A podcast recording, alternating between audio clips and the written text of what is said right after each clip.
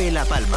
95.1 FM. ¿Qué tal? Eh, buenas tardes. Tiempo para la información local en los próximos minutos. Sintonía de la cadena Cope. Vamos con los argumentos que marcan la actualidad informativa. Una de la tarde, 20 minutos. Eh, la Consejería de Ganadería del Gobierno de Canarias advertía en, eh, la jornada de ayer que los ganaderos podrán recibir la ayuda POSEI, que normalmente se recibe a finales del mes de junio, lo podrán hacer merced a un acuerdo alcanzado con las entidades bancarias. La consejera Alicia Van Ostenden hablaba de esos 15 millones de euros que van destinados al sector ganadero, a los productores de carne y leche que se suelen pagar a finales de junio, entendemos que es preciso y necesario que podamos anticipar esas ayudas a los ganaderos. Dos medidas principales del POSEI, que es la ayuda a la carne y la ayuda a la leche. En total son aproximadamente unos 15 millones de euros la partida presupuestaria. Y bueno, las condiciones son las condiciones que cada banco eh, establezca, que ya, ya nos han anticipado que van a ser condiciones preferentes con respecto a las condiciones normales de, de trabajo y serán las que establezca cada una de las entidades financieras. Breñalta aprobaba recientemente por unanimidad de las tres fuerzas políticas con representación en Gobierno, Coalición Canaria y Partido Popular, en la oposición el Partido Socialista, el presupuesto para el presente ejercicio para el año 2022, un presupuesto que se va por encima de los 10 millones de euros. Jonathan Felipe Lorenzo, el alcalde de Breñalta, hoy en la COPE. Sí, bueno, eh, realmente lo que lo que decimos, no, lo que queremos es de alguna manera afianzar y consolidar los servicios públicos, que son las necesidades diarias de, los vecinos y vecinas del municipio. Yo creo que esto es fundamental que, se vuelque en el presupuesto y así eh, lo hemos decidido. Y luego servicios que, que, que denotamos que son necesarios eh, para los vecinos y que nos han dado un muy buen resultado. ponía yo ejemplos como el servicio de acompañamiento a familias con, con personas eh, con espectro autista, que es un, un servicio único en, nuestro municipio y pionero, que, que, yo creo que es importante, ¿no? Y luego eh, seguir aumentando las becas eh, al desplazamiento de estudiantes, que también es importante, ha subido como un 200% en los últimos años.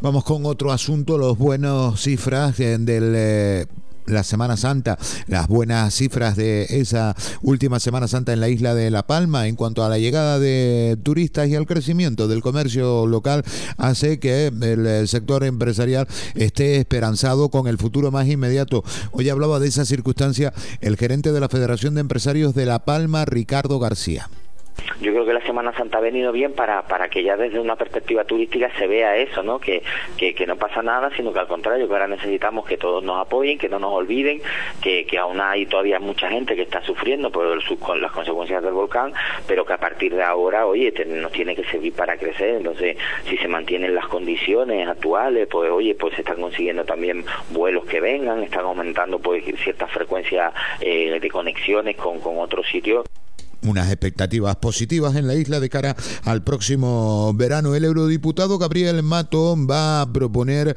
a los voluntarios de la erupción volcánica de Cumbre Vieja como candidatos a los premios Ciudadano Europeo. Este año he presentado al Premio Ciudadano Europeo una candidatura muy especial, la de los voluntarios de la isla de La Palma, que se organizaron desde el primer momento para ayudar a los más de 7.000 afectados por la erupción del volcán de Cumbre Vieja. Durante 85 días la isla se llenó de lava, de gases tóxicos, de ceniza y de desolación.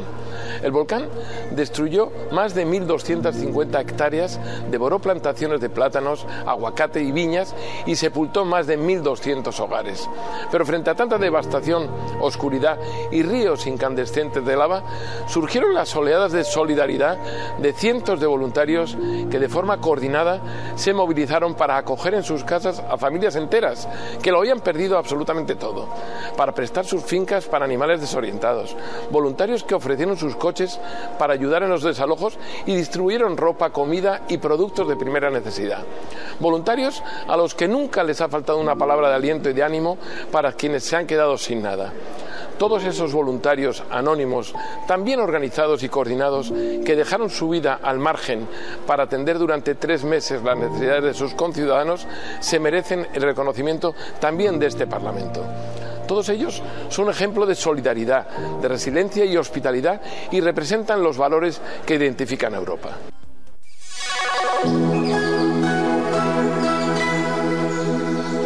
Vamos con la previsión eh, meteorológica a esta hora de la tarde. La previsión para la jornada de mañana la tiene en la Agencia Estatal de Meteorología Iván Albizu. Buenas tardes. Buenas tardes, mañana cielos poco nubosos o despejados en la isla de La Palma, salvo en el norte y en el este con una nubosidad más abundante, también con presencia de nubes altas de cara a la tarde y temperaturas con pocos cambios o ligero ascenso de las máximas en zonas de interior, valores de 21 grados por ejemplo en Santa Cruz de La Palma, ambiente cálido, 19 en Garafía y el viento soplando del nordeste, sobre todo con mayor fuerza en el extremo noroeste y en la vertiente sureste en la primera mitad del día. Es una información de la Agencia Estatal de Meteorología. 95.1 FM. Cope La Palma. Porque es mi madre. Este Día de la Madre, consume La Palma. Consume local. Es un mensaje del Cabildo de La Palma. Área de Comercio. En tu Trébol Santa Cruz de la Palma y en los llanos de Aridane queremos premiar tu fidelidad. Por eso te regalamos cada semana carros de compra valorados en 100 euros. Ven a hacer tus compras e infórmate de cómo puedes participar. Recuerda que estamos en la Avenida El Puente y en el Centro Comercial El Trocadero. Tu Trébol 100% canario. Con motivo de las obras de repavimentación de la carretera de la Grama, la Consejería de Infraestructuras del Cabildo de La Palma informa de que a partir del jueves 28 de abril se cerrará temporalmente al tráfico el carril en sentido descendente de la misma, desde el puente de la Grama hasta la rotonda de IFA. Como vía alternativa, mientras duren las obras, se establecerá la carretera del Sumacal entre la rotonda del Molino y la rotonda de IFA. Se ruega disculpen las molestias.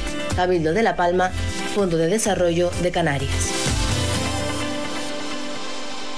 Duerme a pierna suelta con los mejores colchones del mercado. 60 días del descanso del Centro Comercial del Mueble. La mayor variedad a precios nunca vistos y transporte gratis. Aquacirco, un espectáculo único y sorprendente por primera vez en La Palma. 50.000 litros de agua inundarán la pista del circo. Acróbatas bajo el agua, animales marinos en proyecciones holográficas 3D. En la sorprendente pista acuática donde el agua es espectáculo. Disfrutarás de un viaje mágico lleno de aventuras. Del 28 de abril al 8 de mayo. Instalados en antiguo aeropuerto Breña Alta. Única parada en la isla. Más info y preventa en aquacirco.com. ¿Quieres escuchar Cope La Palma desde cualquier parte del mundo? Bájate desde la App Store de Apple o desde la Play Store de dispositivos Android la nueva aplicación de Cope La Palma, donde podrás escuchar en directo nuestra programación, noticias y otros servicios. Cope La Palma ya tiene nueva aplicación para que estés conectado, estés donde estés. 95.1 FM. Cope La Palma.